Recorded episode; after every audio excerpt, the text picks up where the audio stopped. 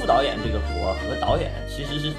相距的十万八千里的，是两两个门类，相当于有的时候你专业技能很强的话，其实你不在权力中心，你也很难拿到这个位置。好多大腕儿的那个剧本拿到手里头也是拍不了的，你大腕儿的戏你不可能打你名儿，就特别奇怪的一群人在，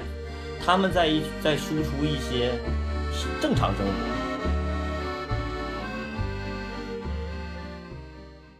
大家好，我是屠龙学院的老关，我的职业主要以编剧和导演为主，现在主要是编剧吧。我入行是学导演的，因为我们几个哥几个都是都是电影学院同学嘛，我们学的就是导演。后来是因为有一个机缘巧合吧，机缘巧合是我们一个一个大哥他当制片人，然后他那个戏觉得要需要改戏，然后我们就相当于直接进组改戏了。直接进组改戏的那个改完以后改的还可以，然后后来就就说，哎，这个其实也行。那会儿其实做导演做的有点累了，做执行做的挺累的，就想借着机会就是，呃，尝试一个新行业吧。后来就从那以后就基本就改行，改成就是职业编剧了。就是任何一个行业，我相信任何一个行业都是论资排辈的。比如说都都会觉得，哎，入行的时候就是我入行的时候刚毕业就当副导演嘛，从电影学院一毕业就当副导演，而且后来就执行导演。基本就是上升还挺快的，还挺顺利的，然后进入大组哈，个电视剧大组。但实际上，嗯，导演这个行业非常特殊，副导演这个活儿和导演其实是相距的十万八千里的，是两两个门类相当于。但是恰恰恰恰都导演系毕业，基本就从副导演开始干起嘛。如果要进过传统的传传统的影视组的话。然后你不像摄影或者美术，甚至说是化妆什么的，你从助理干干起来，一点点干，基本就能干到那个头。但实际上，你从入行做导演入行的话，你如果从副导演做起的话，你还不如在做其他的主创部门，然后转行做导演来的快。我们那会儿就出于这个考虑，其实就是你做执行导演的工作，实际上跟导演这个工作不太接轨。这个是很多外行人不太理解的这个这个这个这个意思，因为执执行导演主要的任务或者副导演主要的任务，副导演分两种，一种是现场副导演，一种是那个执执行导演，就是呃，还有一种就是演员副导演。这三这三门其实都不管拍戏，现场跟主要是负责协调，然后调整那个现场的那个，比如说群众演员呢，现现场副导演可能管群众演员呢，还有一些执行导演可能调控整个剧组的拍摄节奏啊，然后喊个预备开始啊之类这种，然后。演员副导演就负责协调演员之类这些工作，或者选演员之类工作。但是导演实际上负责拍戏。你看，你我跟你说这三个三个门类三个部门，其实干的是三个部门的事儿，不是。虽然只差一个导演和一加一个副字，其实不是他的下手，是这么回事儿。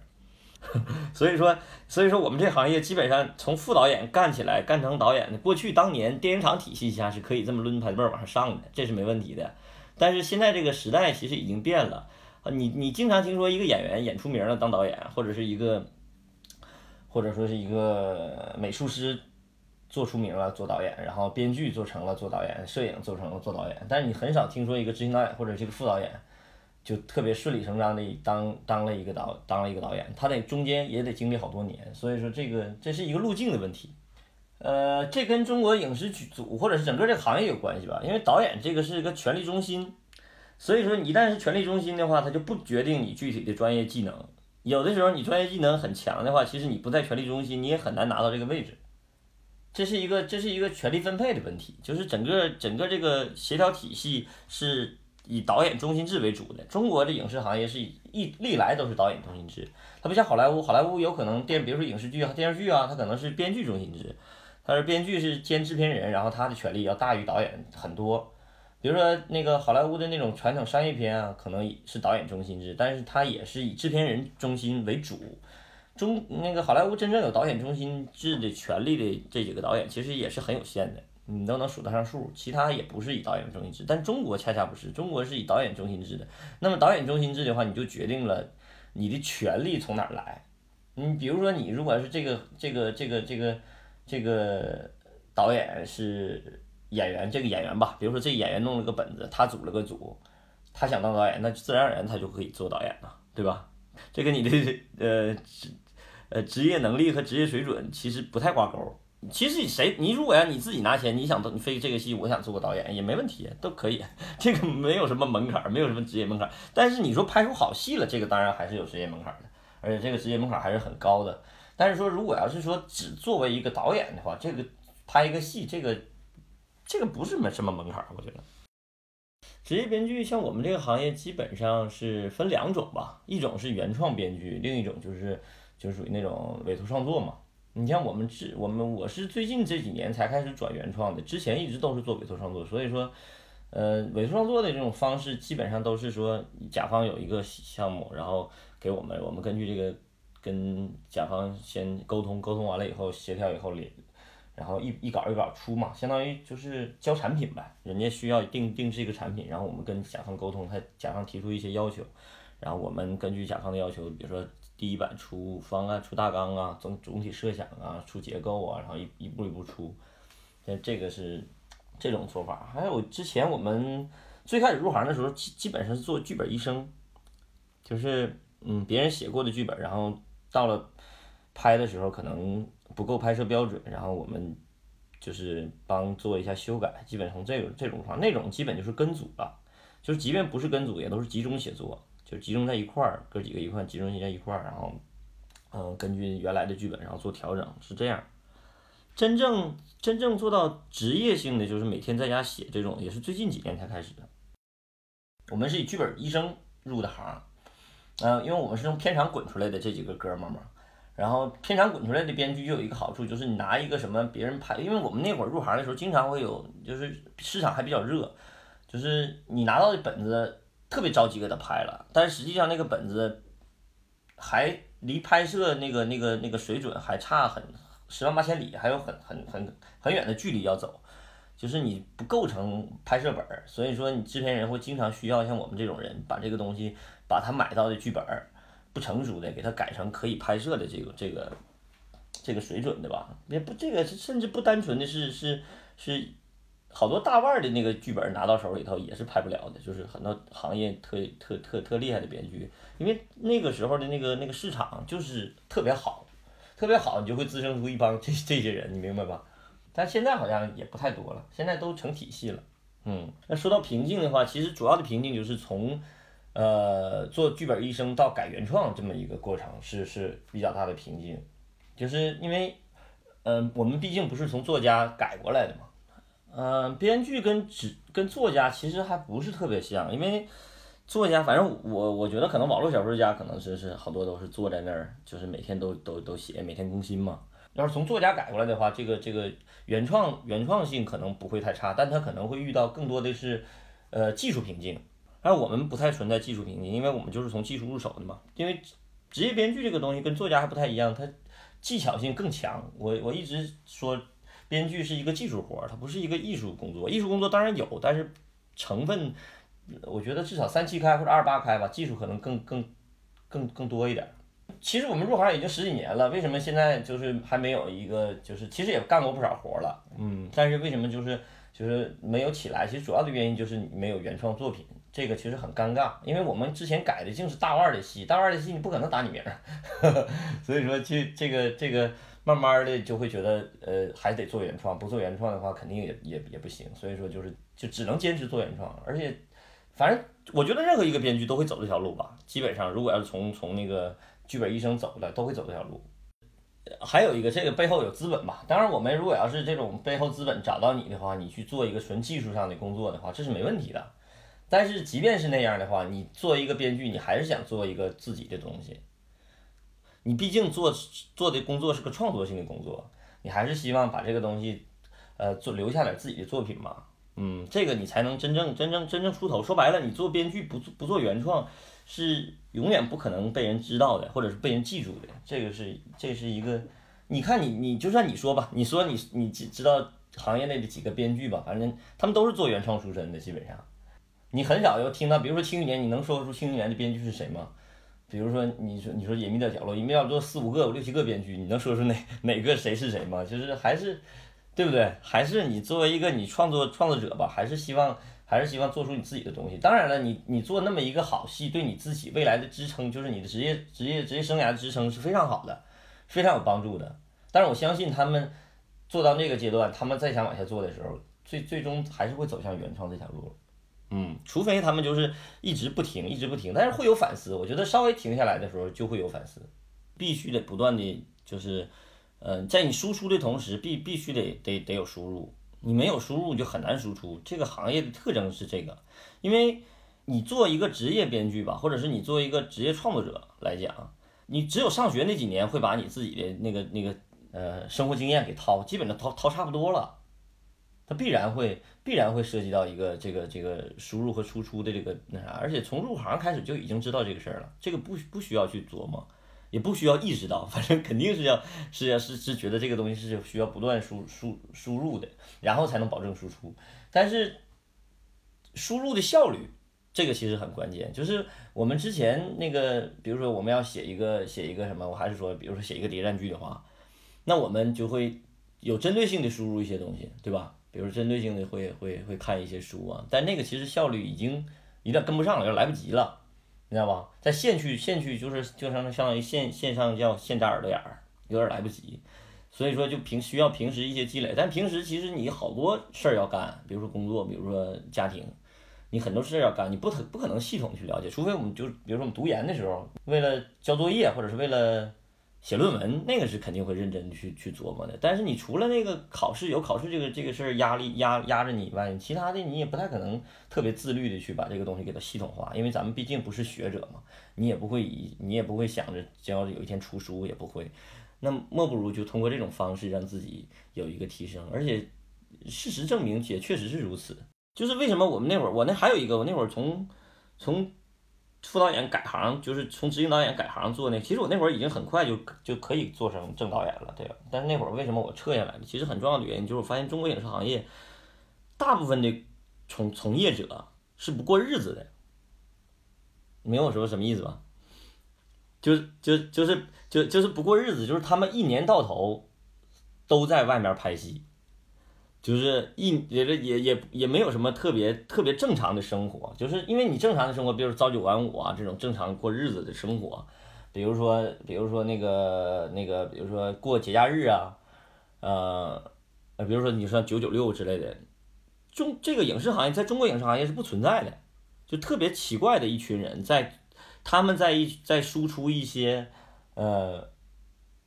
正常生活。就是一群不正常生活的一群人在输出，或者是在在做一些看似正常生活的内容给这些正常生活的人看，这个就很奇怪，明白我说的意思吧？就是所以说，我就觉得得过日子，你不过日子，你就没法做做正常的项目。就是你看到的，你认为市场上好的东西，其实观众也未必觉得它有多好。你知道吧？但是我们小，比如说我们年轻的时候，我们小的时候看那个戏，看一些好戏吧，就最简单，比如说《渴望》，比如说，比如说，呃，那个那个《我爱我家》，就是特别简单，就是随便找一个吧。比如说《贫嘴张民的幸福生活》这类的东西，比如说是，就是我说的最通俗的这些东西，还不是特别高深的那些东西，你都会觉得任何一个老百姓都会觉得那是好戏，你会觉得那那是好东西，对吧？它它市场也是很好。但你比如说，你现在拿来的东西，市场上偶尔拿出一个东西，呃，你未必觉得那是好戏，但你会就就是我觉得就是好东西少，我可能哈，因为我这可能会片面，这么这么说可能会片面，因为市场上确实有一些好东西也很好，每年都会出那么一两个好东西，你连连整个同行都服气的好东西确实也会，但是我觉得越来越少了，相当于你这个实物不那么丰富，那你就是矬里八个呗，好的它市场自然就好啊。说说白了，虽然我们干这行，但是还有一个就是干这行的人不看不看戏，这个也很尴尬。就是市场上的戏，同行基本都不怎么看。尤其是你干这个的，这个这个就是，所以说你创作和市场上的呈现内容是严重脱节的，这也是一个很大的问题。所以说，为什么我们这行的人经常会会奇怪嘛？哎，这个戏哪儿好呢？但人家市场好啊，那就是钱好，钱好那就那就干呗，对对，那但是很拧巴，你明白我的意思吧？那真正的那些特别短平快的那些东西吧，都是观点，你能引发一些思考而已，但是并不系统。你对对对人的帮助，其实或者对学这个的帮助，或者对自我的帮助，其实不是特别大，我感觉。嗯嗯，当然了，市场可能更认可，可能会赚赚钱，这有可能。嗯，就是任何一个行业都会有这样的。反正我周围的朋友。他们有中年危机或者中年焦虑，其实跟职业没什么太大关系。就每个人都有每个人不同的焦虑，差不多少，对，基本上。你会觉得你你有这些这些事儿的方面的问题，那其他人其他方面的问题，这是年龄问题，这个这个这不是具体职业的问题，我觉得。我其实我其实我我费了很多劲才入了这个行，就是我是非常执着的想要进这个行的，就是首先，但我现在已经不敢提我热爱它了，因为，呃，怎么说呢，我就是这玩意儿就不能比，你知道吧？有的时候一比以后，你就会觉得特惭愧，所以我不敢称其为我自己是热爱，因为见过比我热爱的人多得多。这个这个我就不敢称其为我热爱它，但是我确实是很敬畏这个行业，这个是真的。就是，呃，我在在在，呃，我其实我最开始入行的时候，我想做演员，就很简单，年轻嘛，那会儿二二十八九岁、二十出头的时候，就就想想进行当演员。但是我那会儿上了一个中戏的一个考前辅导班，然后也是上了一个影片分析课，看那个《肖申克救赎》。就那个片子，就是就是确实是能打开很多人，而且而且我看懂了，看完那个片儿以后，我就就立志，就是不行，我得做导演，因为这个东西太，就把我给镇镇住了，你知道不？就是相当于人生观给给给改变了，给打开了，所以我就就一直就就放弃演员这个这个这个梦想了，基本就是就想那会儿其实想做导演，后来逐渐逐渐就开始又走上编剧，也是因为也是因为职业，这个是因为职业，你自己没有东西，你当导演当导演也不太可能。所以说，就是逐渐逐渐走到今天，我所以我不敢，我一直都不敢称称，不敢说我热爱这行，因为我觉得特别惭愧，就是跟人家那些热爱的比，这没法比，我是这么想的。嗯，其实我之前也特别喜欢看电影，我因为我妈妈就是文化局的嘛，当年就是很好多文化文化市场那个那个同事，他就会把那个那个那个那个那些录像带。放假的时候就会往家拿，一一假期就一直在看，比如说电视剧、电影什么都看，什么什么喜剧的，什么什么动作的，周星驰啊，什么那个成龙啊，呃金庸啊那些都都会都会一假期就是一直在看电影，但是那会儿就感觉就是看个热闹，然后没有觉得被被被震撼、被被惊被被惊住，也没有说打开一个世界没有。完全也没有，我也不是一个特别愿意读书的人，我觉得这人挺肤浅的。但是那个看完那个那个那个戏以后，确实一下子打开打开我了，把我整个世界打开了。嗯，你就走不了了。我经常会跟学生们，跟跟我的学生们说一句话，就是你们，我说你们是不是觉得你们真的喜欢这行？我说你们喜欢的话，我说。我说恭喜你们，你们走上一条不归路，因为这个行业就是一个不归路。一旦你爱上以后，你回不回不了头，知道不？因为你觉得干啥都没意思了，嗯，但是其实很痛苦，但你又回不了头，这是一个一个一个很奇怪的一个现象。If I didn't care more than words can say, if I didn't care. Would I feel this way if this isn't love? Then why do I thrill? And what makes my head go round and round while my heart stands still? If I didn't care, would it be the same? Would my every prayer begin and end with just your name? And would I be sure that this is love beyond compare? Would all this be true if I didn't care for